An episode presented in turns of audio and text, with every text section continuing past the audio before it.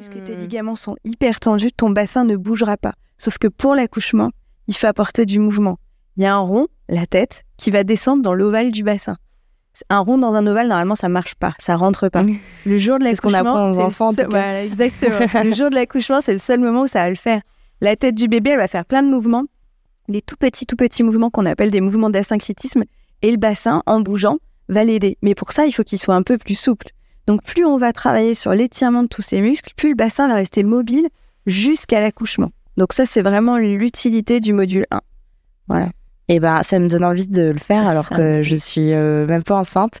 Euh, la gentil. méthode de Gasquet, tu peux nous expliquer un peu ce que c'est? Oui, alors bah, Bernadette de Gasquet, elle a clairement révolutionné l'obstétrique. Euh, ça fait quand même plusieurs années que c'est notre modèle à toutes, sage-femme. Moi, j'ai eu la chance pendant mes études euh, où elle commençait vraiment à parler de sa méthode, euh, parce que je suis quand même une vieille sage-femme. Euh, voilà, Pas tant que ça, hein. ouais, Ceux mais qui bon, nous regardent sur. YouTube, vraiment, vraiment pas tant que ça. Mais, mais du coup, on a, moi, j'ai eu la chance de la, de, la, de la voir avec nous pendant nos études. En fait, elle venait au salon des étudiants de sage-femme. Aujourd'hui, elle est bien trop connue pour ça.